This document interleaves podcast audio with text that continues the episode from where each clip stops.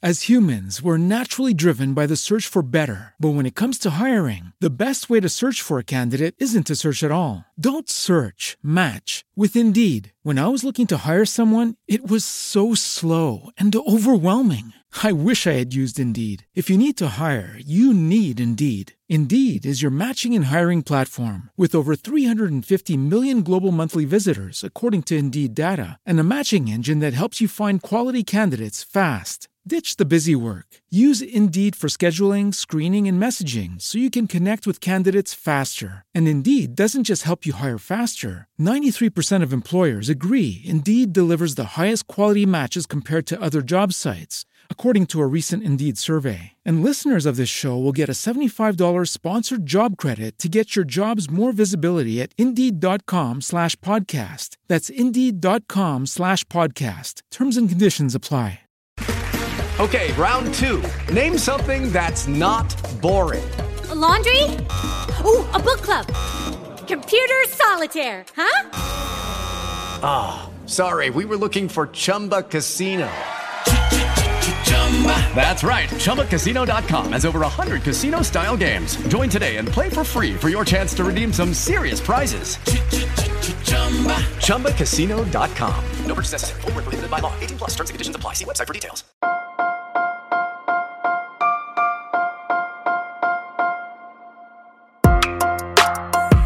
Buenos días, Madre Esfera. Buenos días, Madre Esfera, con Mónica de la Fuente.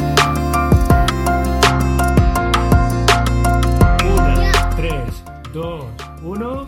¡Y yo con estos copies!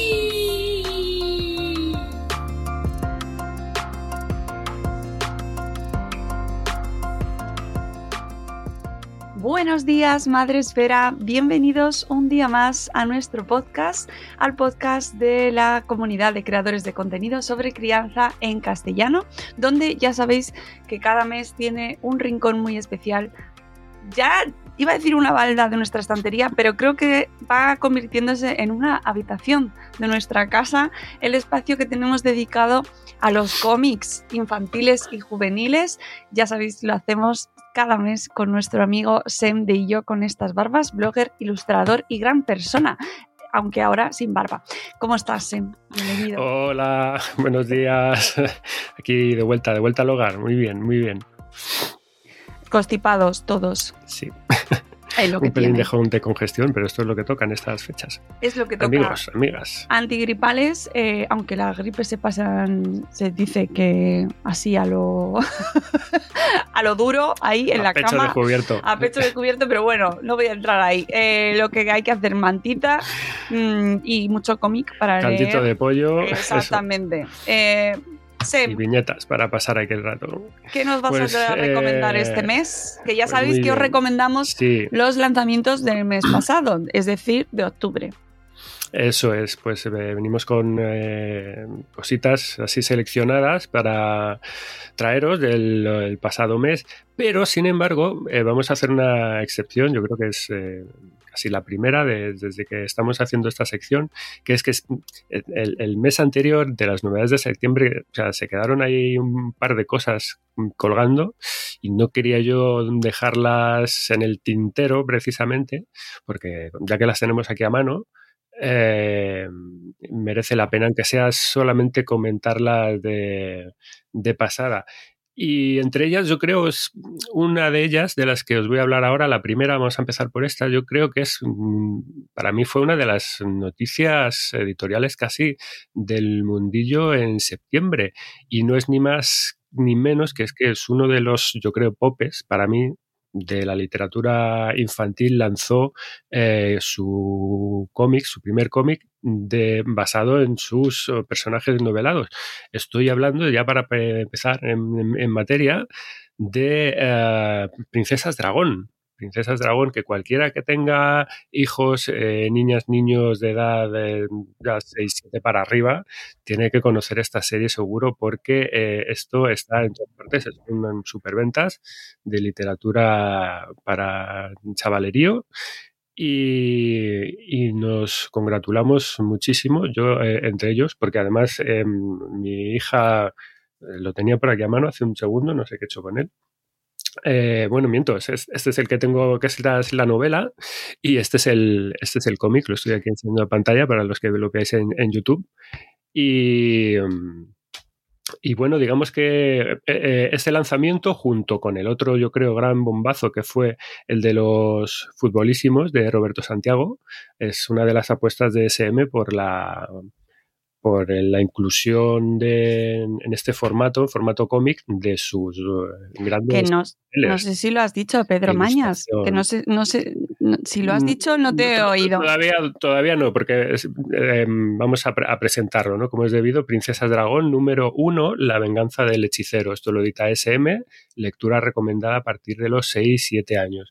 Y quien hace efectivamente este cómic eh, nos lo trae Pedro Mañas Tenéis eh, programa en Madresfera con, con Pedro y eh, lo dibuja Luján Fernández, es la ilustradora también de cabecera de la, de la serie, de las, de las novelas. Eh, edición en cartoné, 48 páginas por 12,95 euros.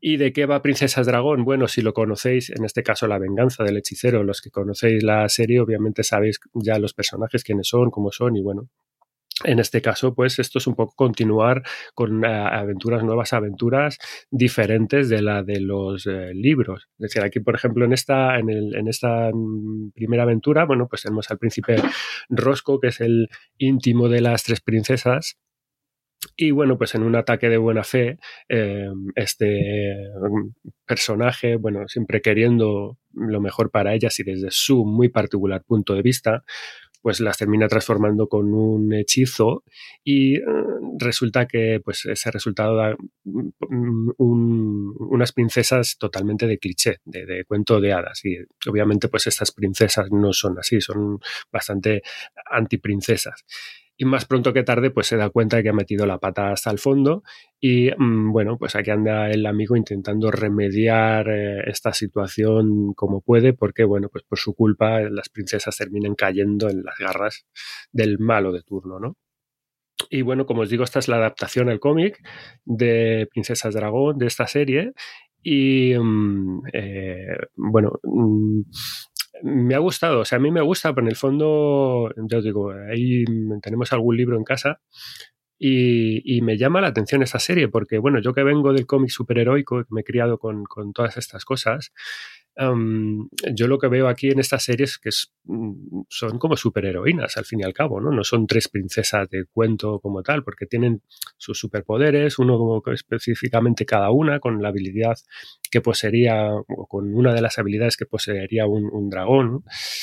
Y bueno, pues tienen ese punto díscolo, eh, y que, que las convierte en lo que decía, pues en unas antiprincesas y por eso mola, que, es, que yo creo que es algo curioso, que yo creo que está muy bien pillado, muy bien trabajado por parte de Pedro. Y, bueno, básicamente es esto. Yo creo que como primer cómic funciona súper bien eh, para primeros lectores y lectoras y en el fondo eso es lo importante. Tiene letra mayúscula, es una lectura sencillita, diálogos cortitos, es un atractivo visual impecable, es decir, marca de la casa de, de Luján Fernández ilustradora muy, muy, muy eh, eh, reconocible, muy versátil. Y bueno, yo creo que lo tiene todo para enganchar en este caso y obviamente mucho más si ya vienes enganchado de la serie de los libros, está claro, ¿no? Yo creo que es un producto muy pensado para los eh, fans de la de la, de la saga, ¿no? Y obviamente, pues como decía antes, tampoco no parte de cero, es decir, ya digamos que tienes que tener un poco el bagaje de, de los personajes habiendo leído la, las, eh, las novelas, ¿no?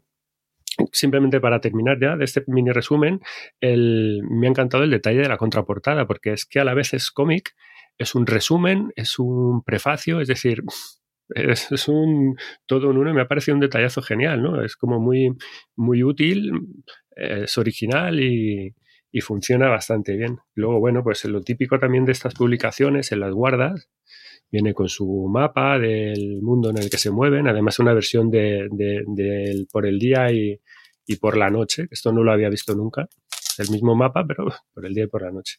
Eh, una de las cosas que teníamos pendientes, eso de septiembre, Princesas Dragón, de Pedro Mañas y Luján Fernández. Y eh, la otra, vamos muy rápidamente con la otra, es, ah, bueno, es una historia de, de cambios, de cambios familiares, de cambio de vida, a pesar, muy a pesar de la protagonista. Vamos a hablaros de muy rápidamente de Fuera de lugar, que nos trae de cómic este sello de Anaya, infantil y juvenil, una lectura, una novela gráfica a partir de los ocho añitos, ¿vale? ¿Quién nos trae Fuera de lugar?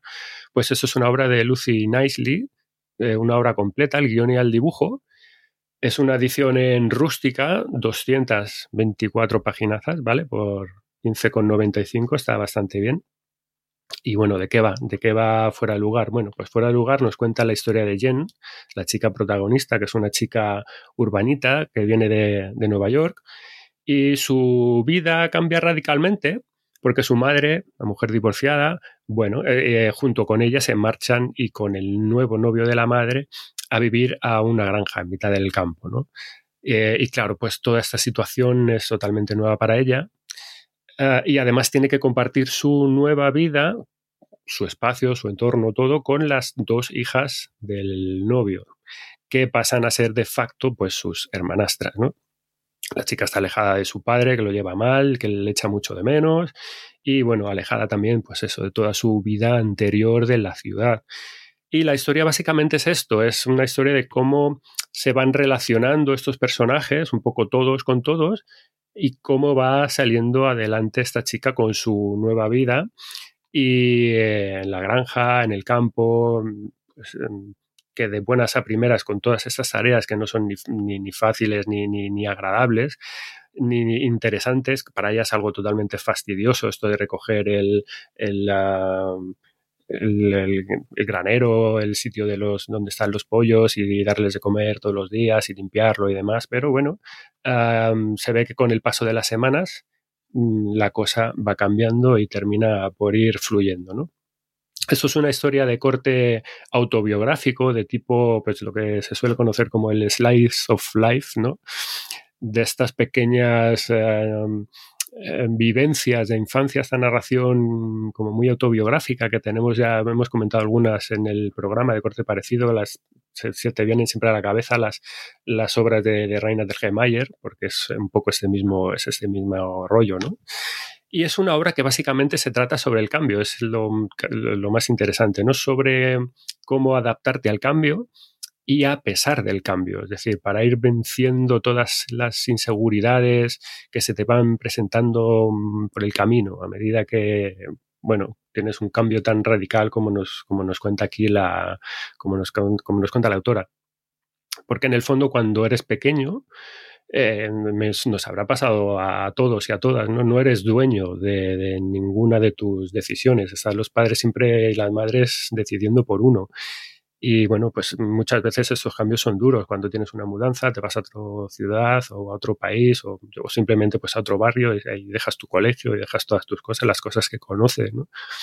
Pues hay gente que lo lleva mejor y obviamente pues hay gente que lo, que lo lleva peor. Y si no sabes lidiar con estas cosas, bueno, pero luego también tiene esto que también tiene los cambios, que por otro lado te encuentras con situaciones nuevas que tú no esperabas, pero que a la vez también te pueden suponer una nueva fuente de, satisfacción. Eh, y, es algo que también te van un poco contando aquí, ¿no? Yo creo que es una, a mí me parece una novela gráfica que está muy bien, es entretenida, la verdad, se lee muy fácil, se lee de un, tirón, hay unos personajes con los que te puedes sentir eh, fácilmente identificados, con una protagonista que, bueno, tiene su lado sensible, que a mí me ha, me ha conquistado especialmente. Tiene una vena muy artística que la chica lo expresa, tiene un cuaderno de bocetos, va dibujando y va haciendo aquí sus, sus cosas. Y yo me he sentido muy identificado con, con esta chica, ¿no? Eh, me veo muy bien reflejado en muchas de las cosas que comenta y, y, eso está, pues, eh, muy guay. Tiene un dibujo muy chulo, sencillito, muy funcional y bueno, me parece una, una lectura de lo más recomendable que funciona yo creo que como un, como un tiro. Fuera de lugar de Lucy, Lucy Nicely, otra, la otra cosita, la otra lectura que nos eh, teníamos, nos dejamos ahí un poco colgando de las cosas que aparecieron en septiembre. ¿Vale? Muy bien. Así como aperitivo para Que entrar no a se nos olvide. Bueno, es que además, teniendo en cuenta que, que- que nos podemos dejar un montón de cosas fuera. Sí, sí, porque, claro, por supuesto. tanto. Re- recordamos a los escuchantes, escuchantas, que os paséis por el eh, blog de Madresfera, porque ahí colgamos un poco más exhaustivamente las cosas, no son todas, porque siempre se nos escapa algo, pero sí que hacemos un, un resumen como más extenso de las novedades más mm, al completo que nos encontramos cada, a cada mes. Y ahí ya sí vamos colgando de las cosas que no reseñamos, pero por lo menos lo tenéis ahí, podéis ir mirar eh, y, y bichear luego por vuestra cuenta a ver si os interesa, os interesa alguna cosa. Vamos entonces ya con el primero de los eh, de los eh, de las cosas que os vamos a traer, las primeras lecturas de novedades específicas ya de lo que salió el mes pasado. Vamos a empezar con una eh, historia sobre museos. ¿Qué harías si te quedaras encerrado en un museo? Pues en este caso, en esta historia aquí concreta, básicamente intentar salir. vale. intentar sobrevivir. Y de eso se trata esta historia, esta colección. Se llama Sobrevive, Sobrevive en.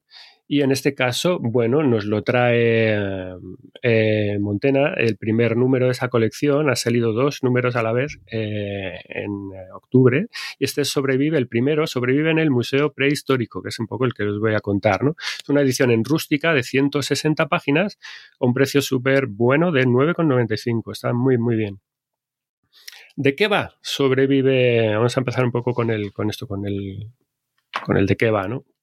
Bueno, pues esto va de un grupo de chavales, de, de amiguetes, que consiguen una, unas entradas para el museo, el museo prehistórico de su ciudad, y bueno, pues allí digamos que se ponen un poco a hacer el cafre y la lían, se meten en un lío, y este lío pues incluye al final, para solucionarlo, rompen un esqueleto grande de Diplodocus y eh, para solucionarlo, bueno, incluye el paso de estos chavales por los sótanos de este museo, que es donde el director del museo tiene guardados, mm, pues, gran parte, la mayor parte de los uh, tesorillos del, del museo, ¿no?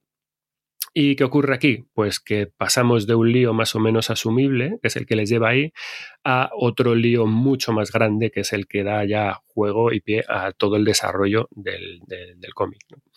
Hay un hecho concreto ahí en los sótanos que provoca que todo lo del museo cobre vida repentina. Esto os trae a la cabeza la peli esta de noche en el museo de, de Ben Stiller, ¿no? Y bueno, pues ahora efectivamente la misión de los chavales, de los chiquillos, es salir de allí de una pieza con vida, porque aquello obviamente se ha llenado de todas las cosas flipantes que puede albergar un museo de este tipo. Uh, lo interesante es que también, bueno, cada uno de los personajes tiene su punto fuerte, al final entre todos tienen que colaborar para salir pues bien librados de, de esta aventurilla. Y bueno, um, lo primero, ¿por qué um, traigo este cómic al, al, programa? Yo me lo encontré um, en la tienda y lo primero que me fijé fue en, el, en la nota que viene al, en, la, en la portada de 11 millones de ejemplares vendidos.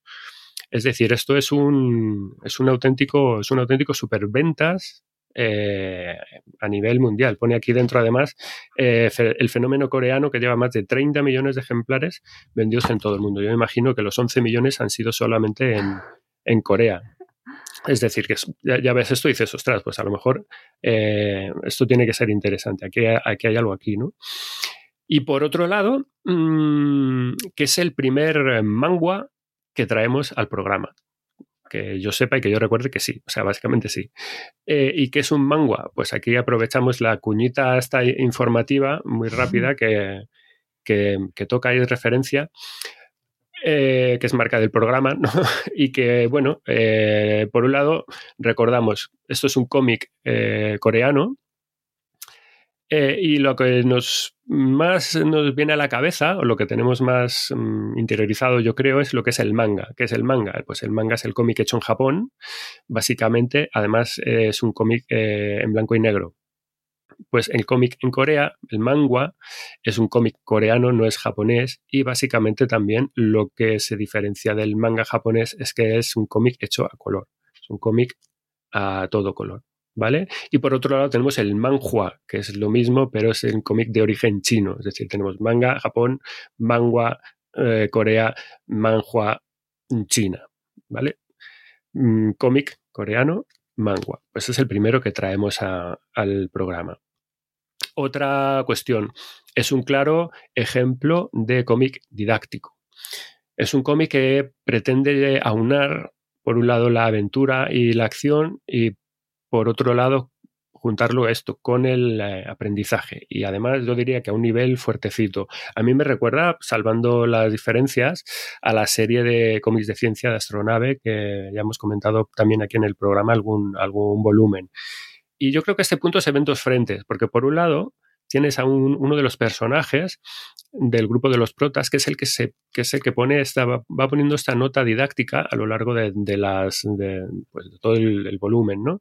Va dando explicaciones y eh, argumentando, comentando cosas según en función los otros, bueno, la situación, ¿no? Los, los, compañeros lanzan preguntas, ¿y por qué pasa esto? Pues llega el otro personaje y dice, pues es que esto pasa porque tal, tal y cual, y te va dando su, explicación más eh, comentada.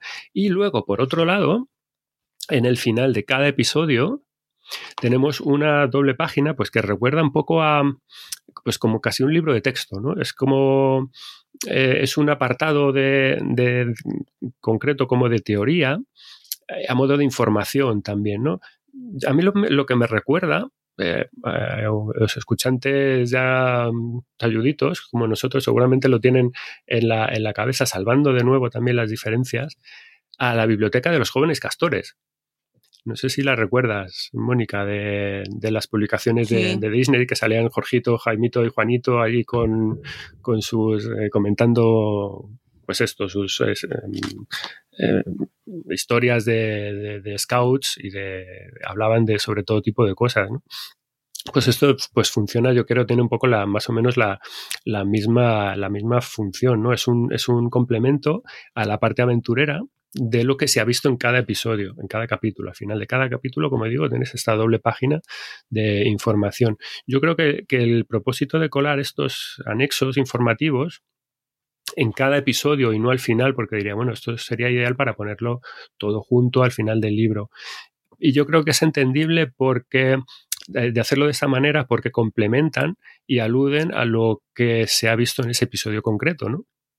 Sin embargo, yo, por ejemplo, aquí le veo una pega, que es que para los críos más pequeños mm, rompe mucho lo que es la lectura. Yo me leería la parte de cómic toda completa y dejaría los anexos para leérmelos un poco ahí al, final. Y luego además es que son tan completos, está tan, no sé, tan desarrollado, que a mí esto es lo que hace también que se eleve un poco la edad recomendada del, del cómic, porque hay cosas que no te voy a decir que son casi de bachillerato, pero bueno, hay eh, teoría o información así de, cultura eh, fuertecita, ¿no?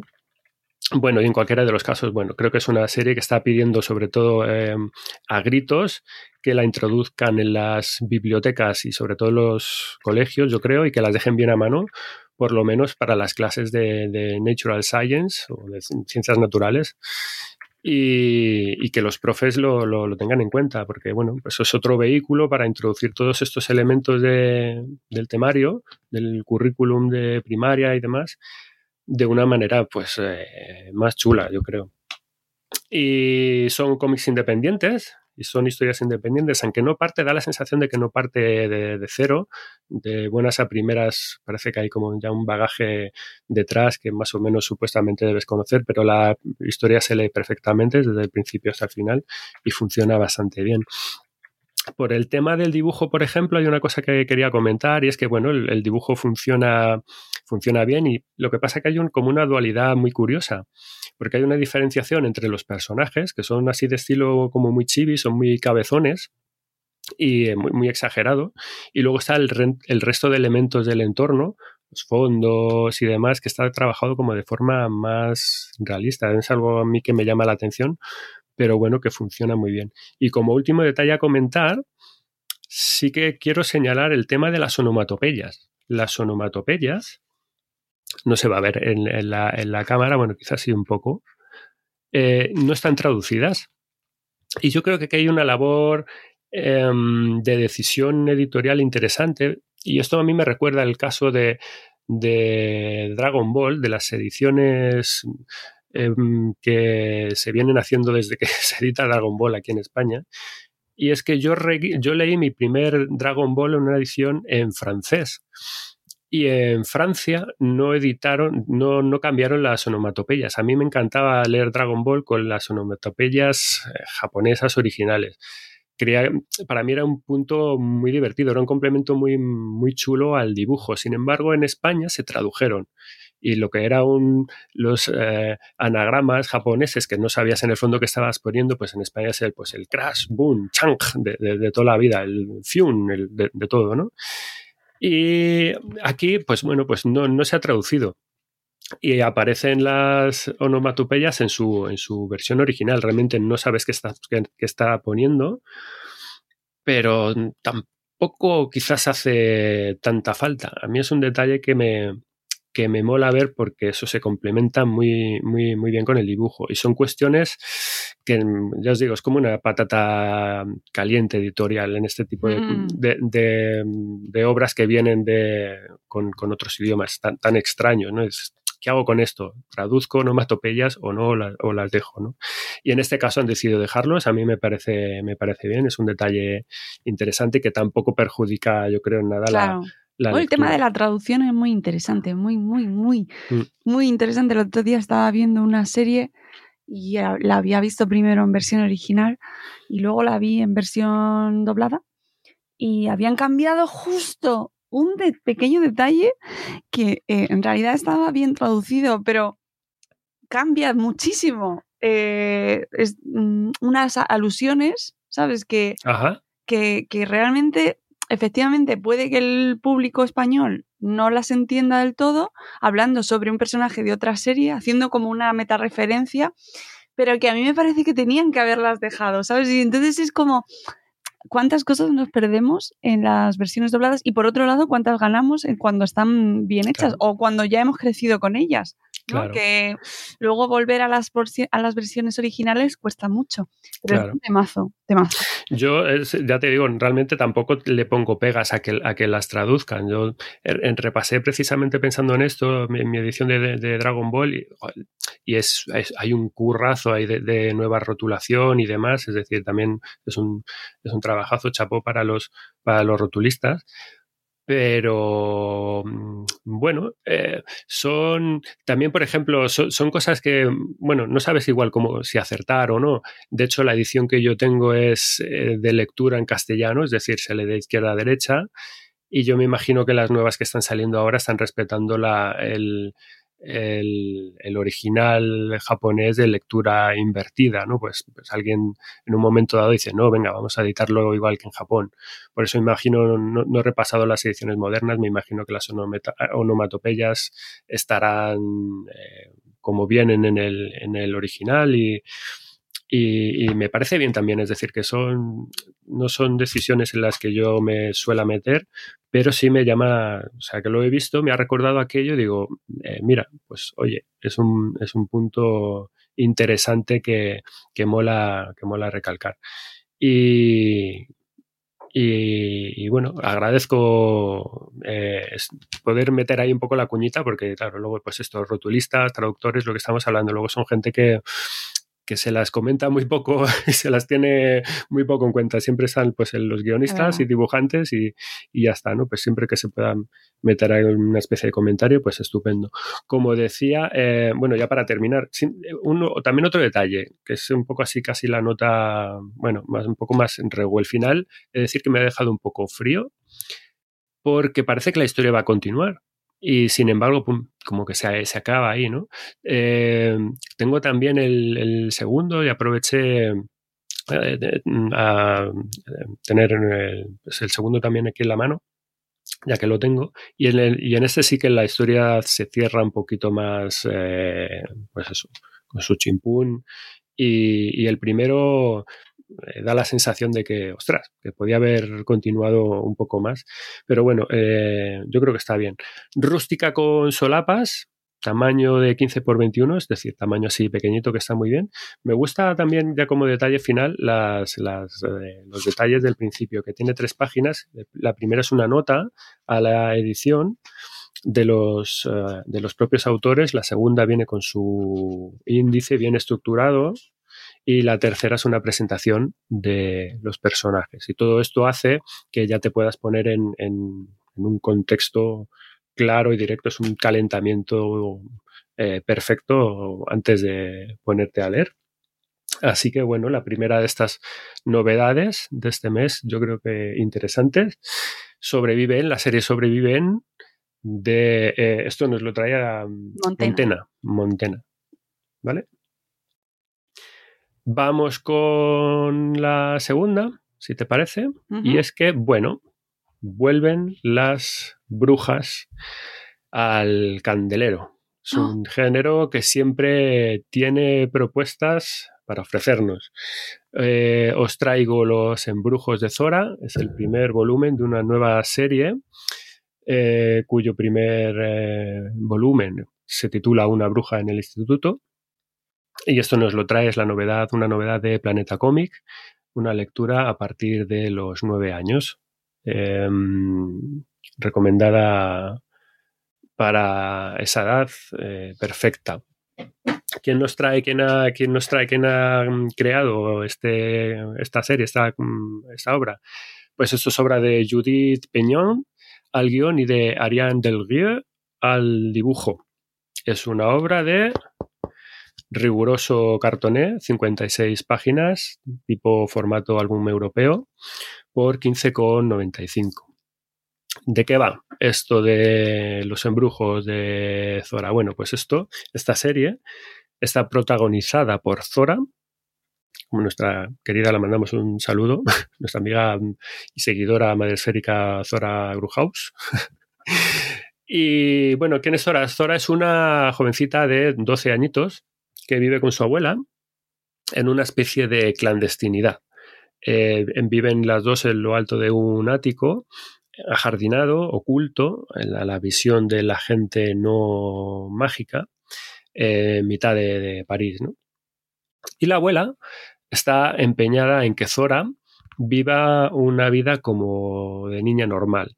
Mm, quiere alejarla del mundo de la brujería, porque en el fondo, bueno, los, en, este mundo nos cuentan que los brujos están, eh, sufren persecuciones, son presos normalmente de, un futuro pues muy incierto y pues la abuela no quiere esa, vida para ella. De hecho, los, padres están eh, pues eh, en otra parte también escondidos. Y bueno, frente a todo esto, pues está la propia niña, está Zora, que al contrario que la abuela se resiste a abandonar esa herencia mm, de, mágica, esa herencia de, hechicera que, posee que para ella pues es lo, más molón de, su vida, ¿no? Con 12 añitos, pues te puedes imaginar. Y este primer volumen básicamente pues es la presentación de los personajes y te muestra las vicisitudes, podemos decir, de precisamente aludiendo al título de la vida de Zora en su nuevo instituto, donde tiene que lidiar pues con todas estas cosas que tienen que lidiar los chavales en un colegio nuevo, donde se tiene que relacionar con los demás sin magia de por medio y sin trucos y tal como la abuela pretende que sea eh, con su nueva vida. Y esa es un poco la, idea inicial. Luego que, la chica se deje o no, pues es lo que ya te van contando. Que lo acepte más, menos, que, bueno, pues cómo lo va llevando. ¿no? Ah, cosas a comentar. Bueno, enésima nueva serie sobre brujas. Y no sé ya, o sea, Iván ya no, no, no, no, lo sé.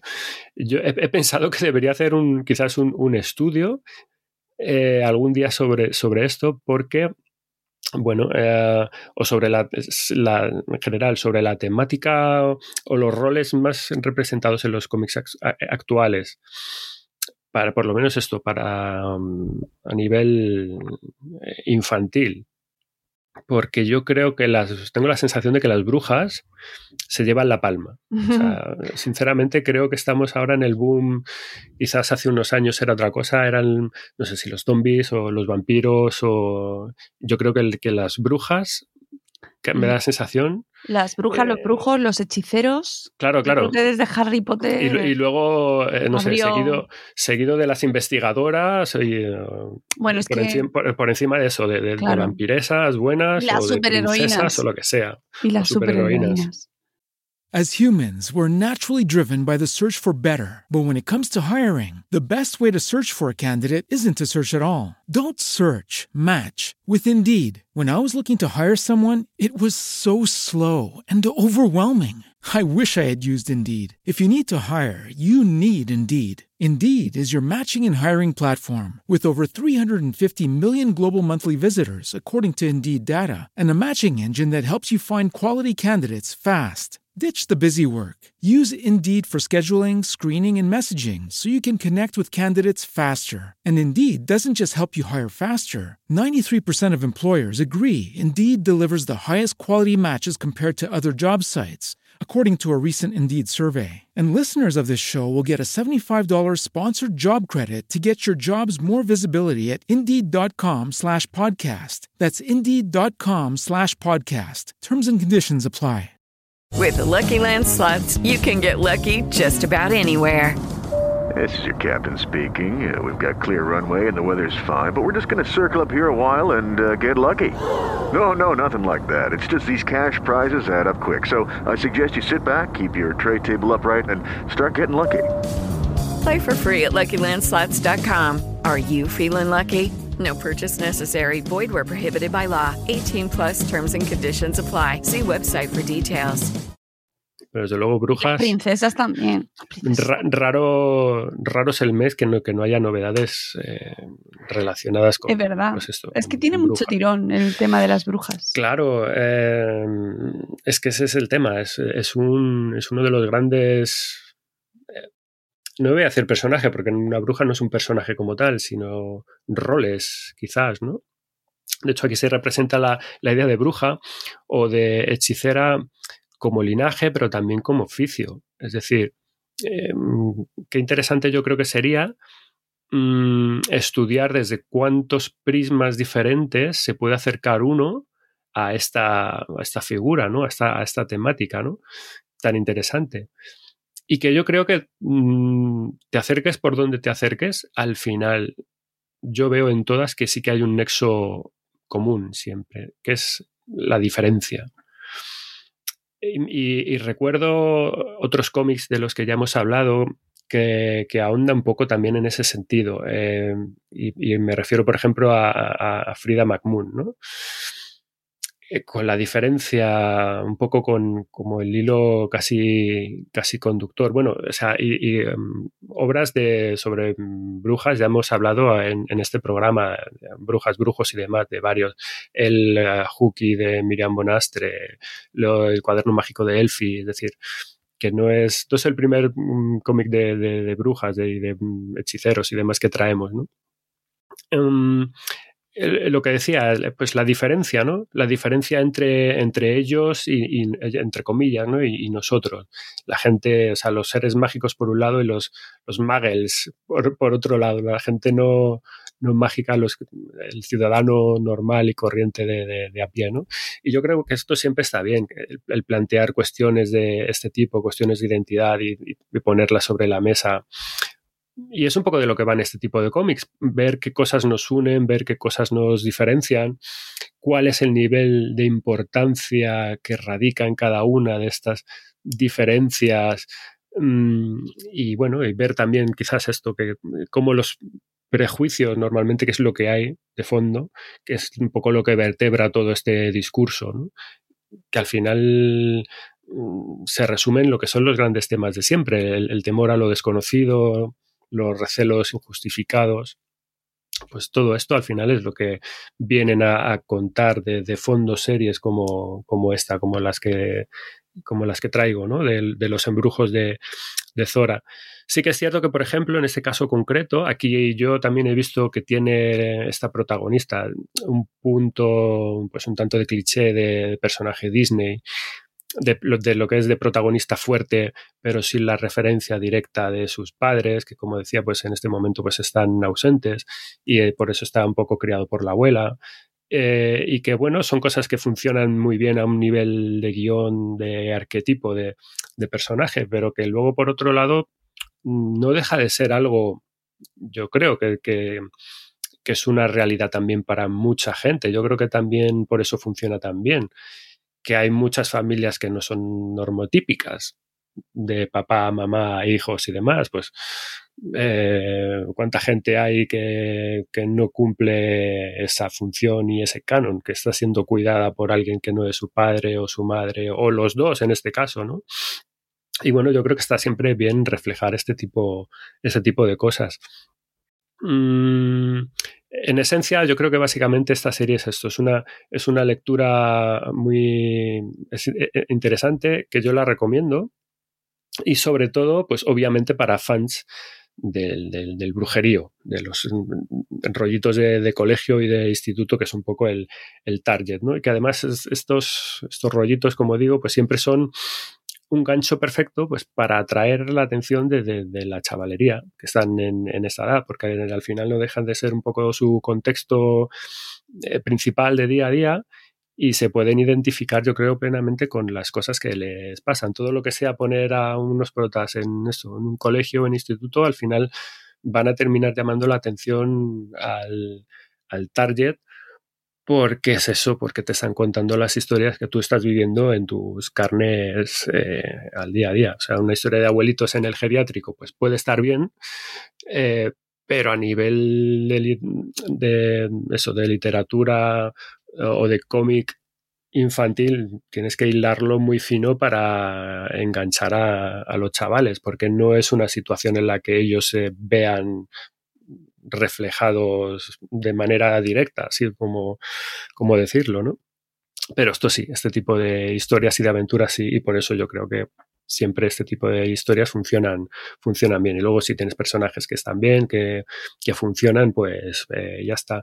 Sí que es cierto que no, no tiene un, un, ritmo o un contenido aventurero que te salgan chispas, ¿no? También quiero decirlo, incluso este ya se lo ha leído mi hija y, y me lo ha recalcado, que eh, una cosa que ella sí que hubiera agradecido quizás es más chicha, con función a otras cosas que, que ha leído que, que, que funcionan a lo mejor de otra manera. Este es, el, es un cómic que es un volumen perfecto como introducción a la serie.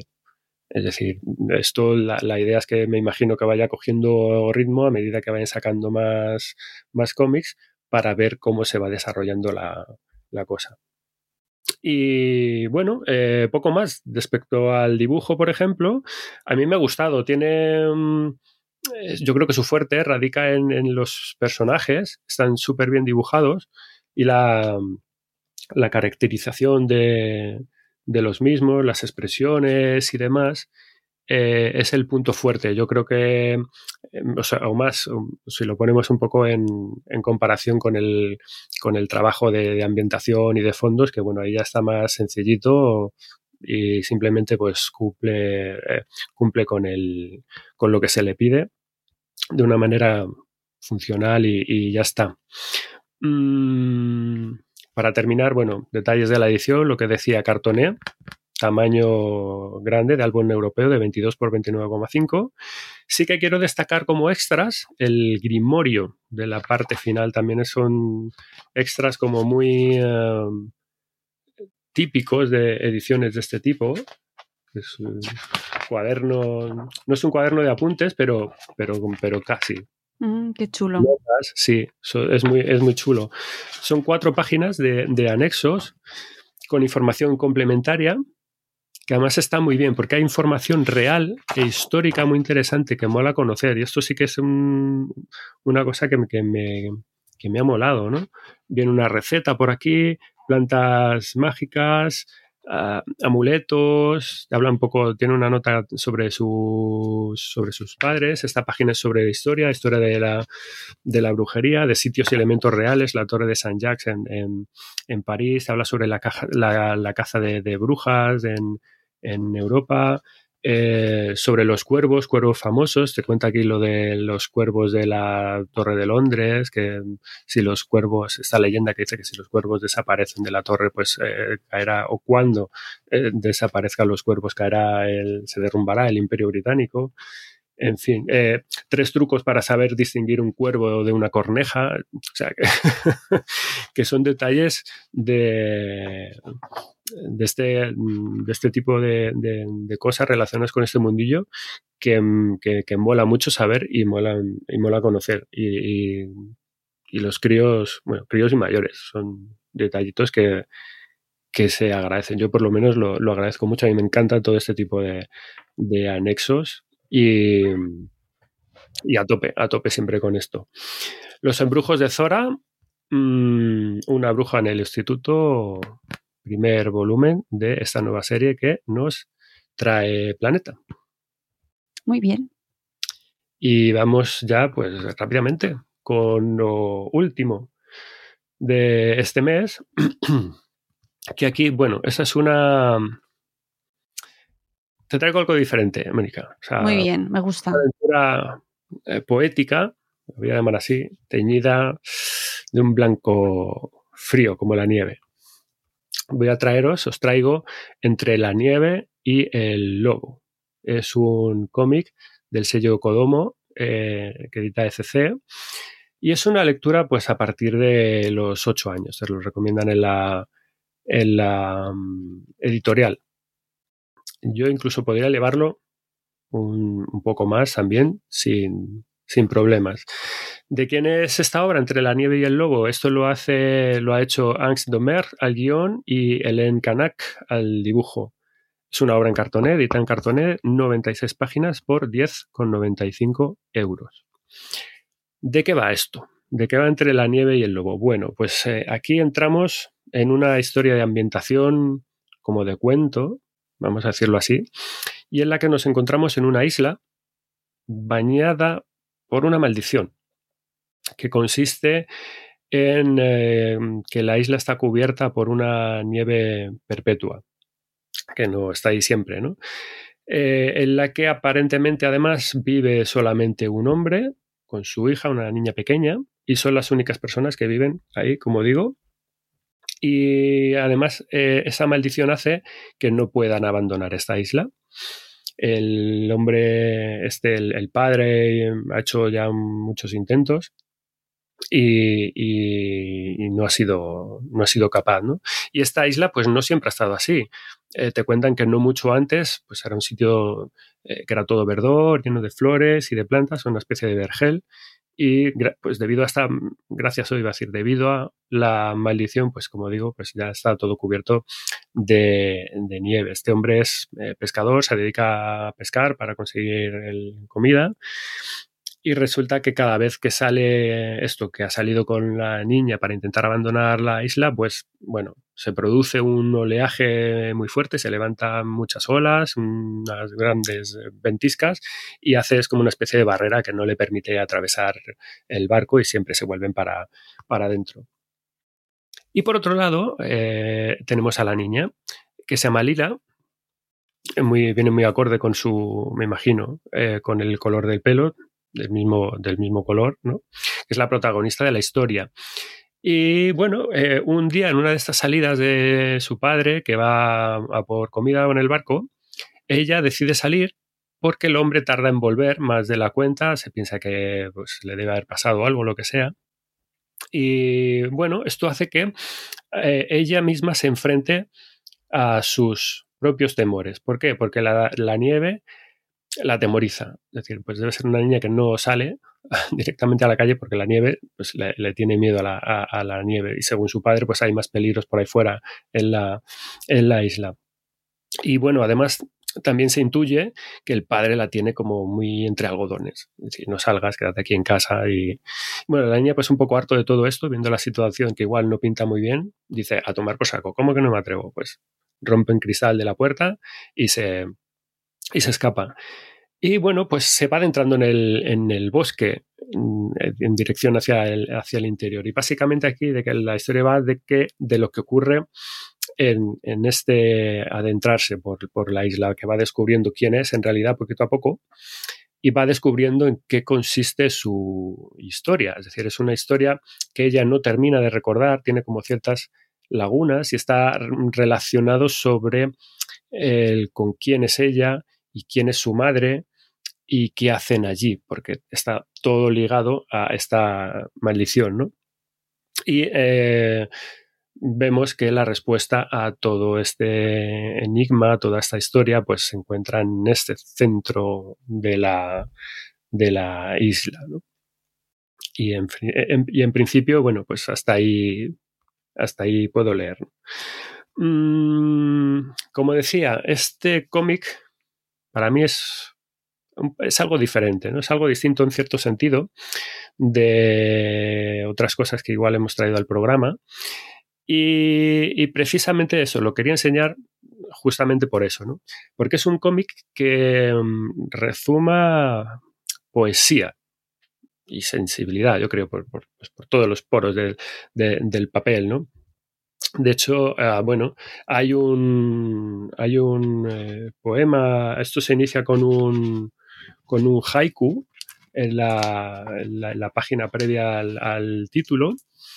Y hay mm, em, otro poema al final, tienes un personaje dentro de la propia historia que también te habla a través de haikus es decir, que, la, poesía está, no es algo implícito, sino que además está explícitamente eh, mostrado a lo, largo de, a lo largo de la obra.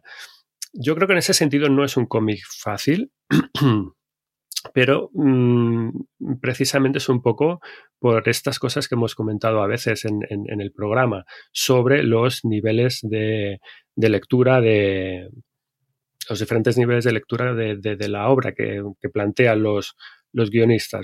Yo creo que aquí los lectores y lectoras más pequeños, pues obviamente con qué se van a quedar, pues con la parte más divertida de la niña, con sus amigas las mascotas, eh, las mascotas parlanchinas, porque tiene eh, ahí dos ranas y un gato que la, que la acompañan, que son sus, sus mascotas.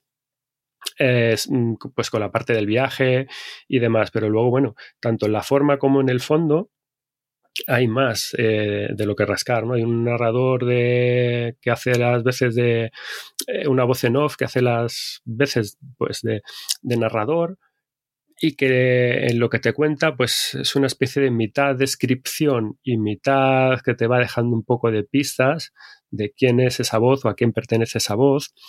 Como decía, por otro lado tienes también, hay un personaje que te cuenta cosas básicamente por medio de haikus eh, y luego, por otro lado, que es lo interesante, que esto es, bueno, es todo un regadío de elementos de, que, lo que están haciendo es meterte de lleno en una historia de corte totalmente clásico al más puro, eh, del más puro folclore japonés.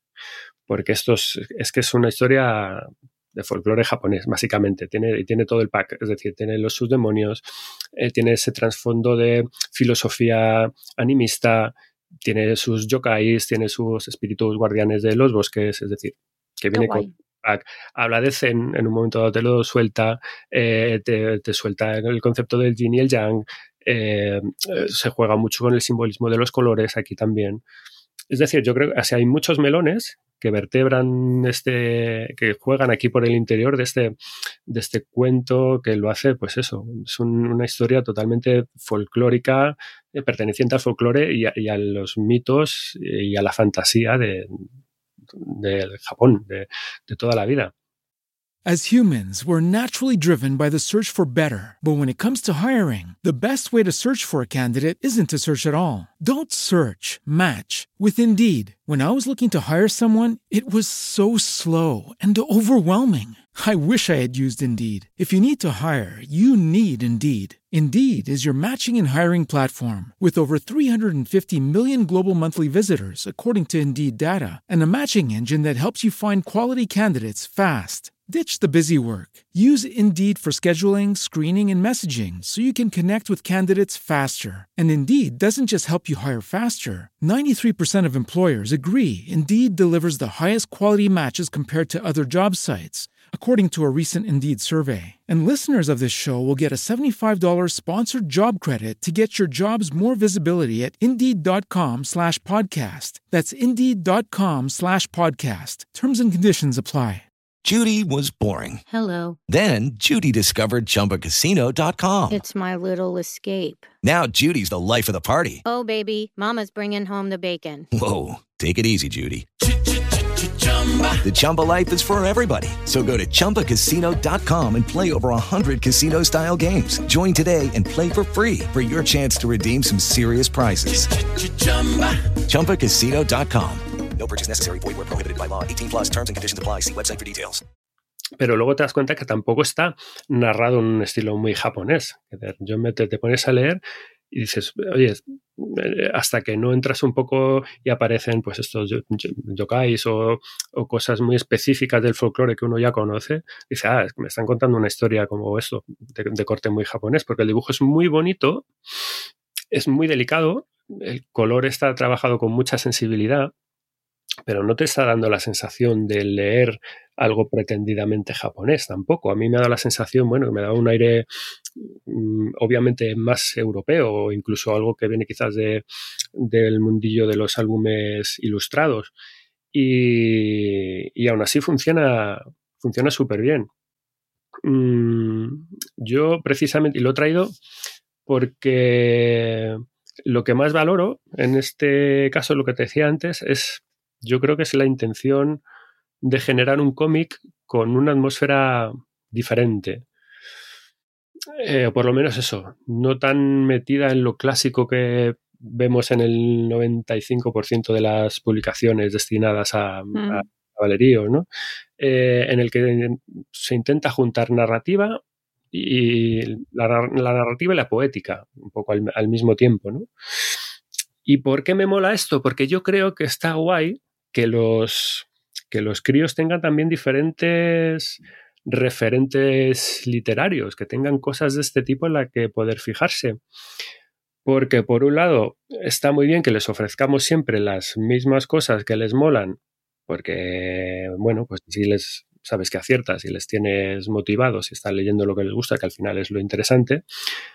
Pero por otro lado, mmm, bueno, eh, me parece que está guay poner estas cosas encima de la mesa, decir, oye, también existen este tipo de, publicaciones que se alejan un poco del, arco y o sea, igual estoy sonando demasiado uh, elevado, ¿no? Es un cómic normal y corriente y se lee como, como te puedo, como te he dicho, eh, como si fuera un cómic normal, pero, pero sí que tiene sí que tiene este punto de decir, mm, bueno, con esto abres un poco el abanico lector y, y las posibilidades eh, que tiene también el, cómic de presentarte cosas de una manera un poco diferente a, pues a lo que estás acostumbrado a leer. Y, y, si te entra por el ojo, guay. Y si te entra por uh, el sentimiento, pues también guay. Es decir, es que yo creo que es lo suyo, que, que haya variedad y al final, pues eh, cada crío eh, pica de aquí y de allá y se va quedando con lo que, con lo que más le mola. Claro. Claro, sí, sí, sí, totalmente contigo. Te puede encantar o, o, te puede gustar un poco o no te puede gustar, pero por lo menos eh, saber que existe y que lo tienes aquí a mano. Y, no, que, y se... que luego te lleva sorpresas, ¿eh? Que... Claro, claro, claro. Para determinar los gustos y saber un poco qué es lo que va gustándote y configurando el hábito lector, hay que probar de todo. Claro, y es justo lo que es justo lo que digo. Y luego que oye, que también he visto que tiene sus eh, ojo, eh, sus, sus, otros puntillos también interesantes. Hay algún toque de, de humor, ¿no? Tienes aquí a la una de estas eh, ranas leyendo la enciclopedia Batracia para Damis, ¿no? Pues uh -huh. dices. Luego he visto también hay un easter egg de, o sea, hay un totoro por aquí semi escondido que lo, que lo ves y dices, ¿what? Hay un Totoro aquí, de verdad. Te han colado un Totoro como que no quiere la cosa. tienes que reconocer al personaje, tienes que verlo y tal, pero son de estas chispas así como de ¿Tendrán derechos de reproducción? Pues, pues no, lo sé, pero en el cómic en general, así como, como obra, está lleno de. Recuerdo, por ejemplo, mira, el pobrecito Carlos Pacheco que se, nos ha dejado esta semana, llevamos ahí con el, con el Twitter esta semana, la semana pasada. Eh, Carlos Pacheco era un autor que metía muchísimos easter eggs en sus cómics de, superhéroes. Es decir, a, famosetes, eh, yo qué sé, eh, metió un personaje de, estos así como de fondo que llevaba la camiseta del Betis. o sea, recuerdo muchas cosas de...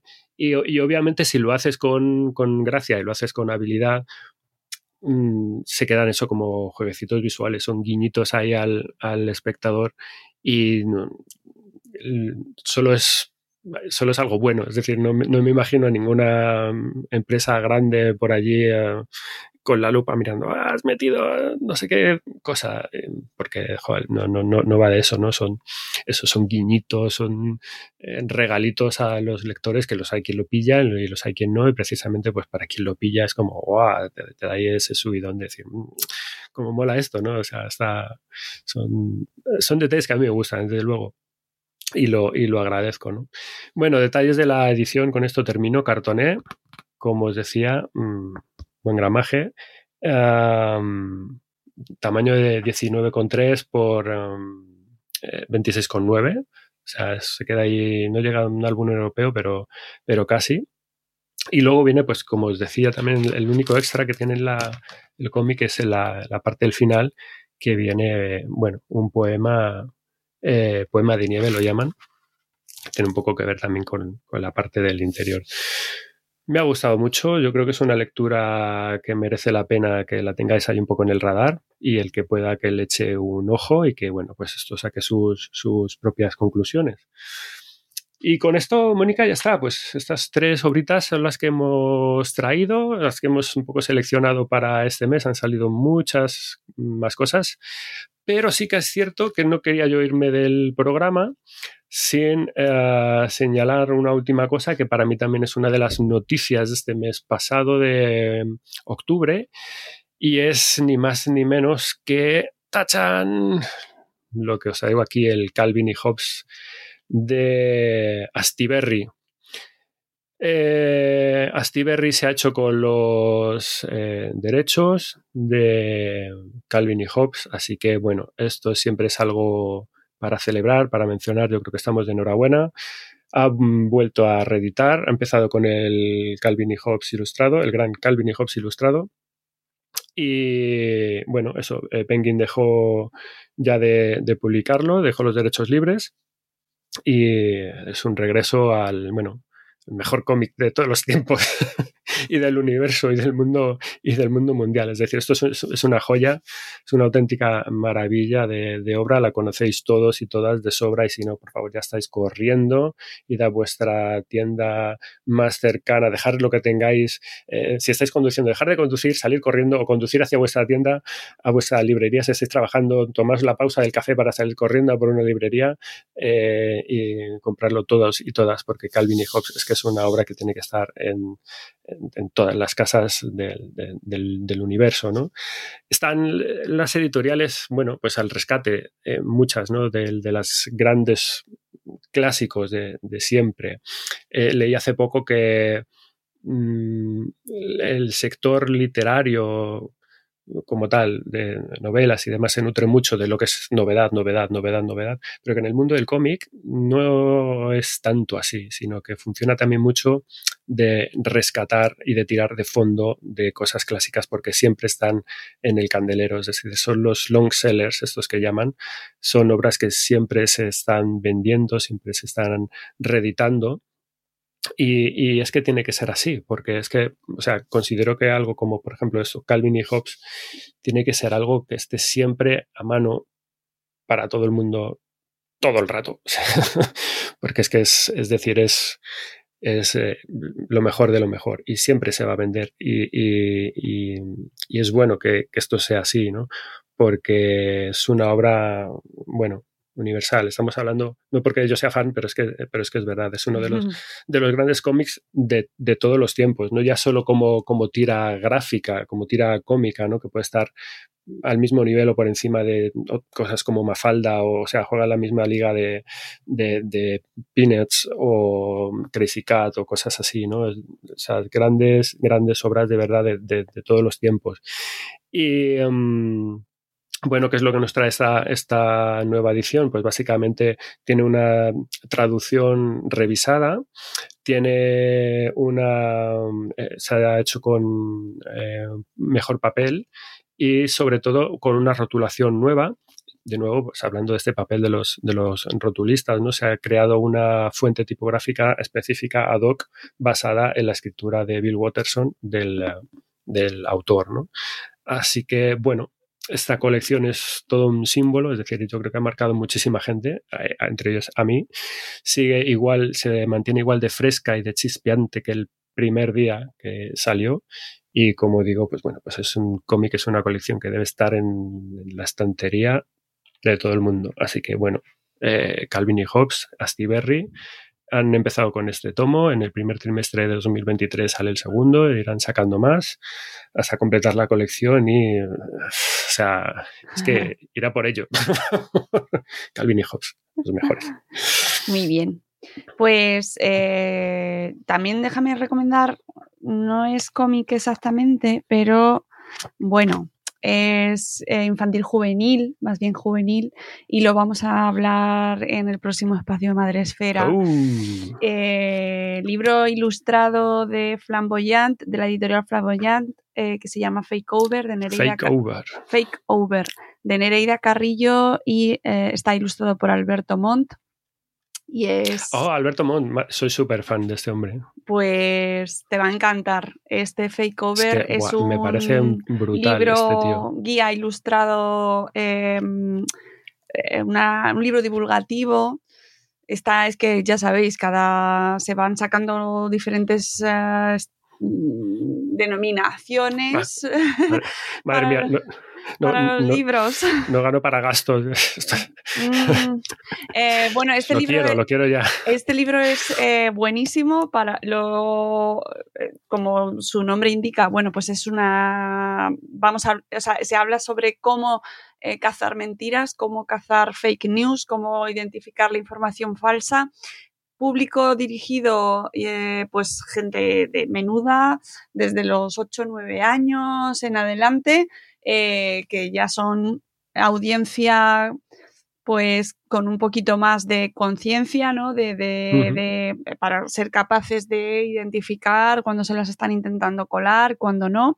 Antes tenemos que estar nosotros también muy pendientes, pero a partir de esa edad, bueno, ellos se pueden hacer cada vez más protagonistas de este tema y este libro lo vamos a tratar el próximo 26 de noviembre en Espacio Madresfera, el último del año, Qué guay. eh, junto a su autora, junto a Nereida Carrillo y junto a Rocío Benavente, que eh, trabaja, es periodista también, como Nereida Carrillo, y trabaja en maldita.es, que es un verificador de información. Uno de los actores que además se mencionan en este manual, en esta guía, protagonista de este ecosistema dedicado a mm, identificar, a saber de qué estamos hablando, a tener un criterio, ¿vale? A inculcar esa educación necesaria, ese criterio, ese sentido mm, crítico, esa lectura crítica de la información y del mundo que nos rodea y que os recomiendo que nos acompañéis allí con, en, en directo, en persona, que grabamos eh, en el espacio Fundación Telefónica en la calle Fuencarral, en pleno centro de Madrid, y, y que, bueno, tenía que colarlo un poquito, aparte de para hacer spam, porque me parece pues que también entra un pelín, un pelín, aunque no sea cómic, eh, no es cómic para nada, pero sí que, bueno, entra un poco, ¿vale? Por esas ilustraciones tan, tan buenas y que forman parte de- fundamental del, del libro, ¿vale? Yo a este hombre, si no lo conocéis, hace, hace años que, que, les, que le vengo siguiendo la pista porque publicaba en su blog eh, unas tiras así en plan eh, diarias que eran la monda, es decir, o sea, me parece buenísimo a todos los niveles, a nivel narrativo, a nivel de idea, a nivel de, de dibujo, o sea, buscarlo porque siguen estando por ahí en Alberto Montt, ilustrador chileno, nacido en Quito, y que además, eh, esto me hace mucha gracia porque desde 2016 hace giras junto con Liniers. Con Liniers, y es que han estado aquí en España, estuvieron en Madrid, creo que fue el año pasado, creo. Que, eh, que es combinando. Ir a verlo porque cuando me enteré ya estaba todo vendido. Era pues, pues combinando stand-up y, y, ilustración, o sea, es una cosa loquísima. No sé si fue, sí, no sé si fue en Buenafuente o en, o en Donde Broncano, en uno de estos programas estuvieron. Si rastreáis también les ves por ahí. Y, es que tiene que ser para, para verlo. o sea, si vuelven, ojalá vuelvan y pueda conseguir entrar. Además van a estar, eh, van a estar presentando. es, es, otro Dios. Claro, van a estar, además de en el espacio Fundación Telefónica, que es donde tenéis que venir sí o sí o sí o sí o sí, que os vamos a dejar además también el link, ya lo tenéis en la web de Madrefera para reservar vuestra entrada gratuita y con taller para los niños que vienen a los más pequeños mientras grabamos el programa. Van a estar todo el fin de semana del 26 y 27 en Madrid presentando el libro tanto Nereida como Alberto. Eh, así que súper recomendación absoluta junto a todas las que nos ha traído eh, SEM. Y bueno, pues ya con esto cerramos el chiringuito hasta el mes que viene. SEM. Muy bien, sí. Además. Eh, Campaña navideña. Bueno, a mitad de mes, pues a ver si con un poquito de suerte pues, hacemos el de noviembre también. Prontito. Aquí a prontito. Y nos volvéis a ver aquí las caras y y a escuchar nuestras lindas voces. Y además el próximo, eh, recomendaciones básicas, clásicas básicas para las fechas que se aproximan, donde hay que regalar libros, amigos. Sí, sí, esto ya ir tomando nota porque tenemos Navidad, Reyes encima, o sea, todas estas cosas que os vamos contando, las seguís teniendo Aprovechar. en librerías, a mano, en las baldas y o sea, coger papel y boli y que... A empezar a hacer las compras antes, que luego nos agobiamos. Yo la primera.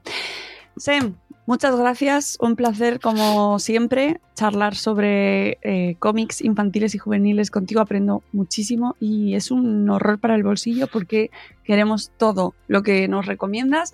Gracias por tu tiempo y tu buen hacer y volveremos amigos eh, con, y yo con estos cómics el mes que viene y con un nuevo episodio de Buenos Días Madresfera próximamente, muy prontito, ya sabéis. Gracias a todos. Gracias a ti, gracias a todos. Nos Adiós. Chao.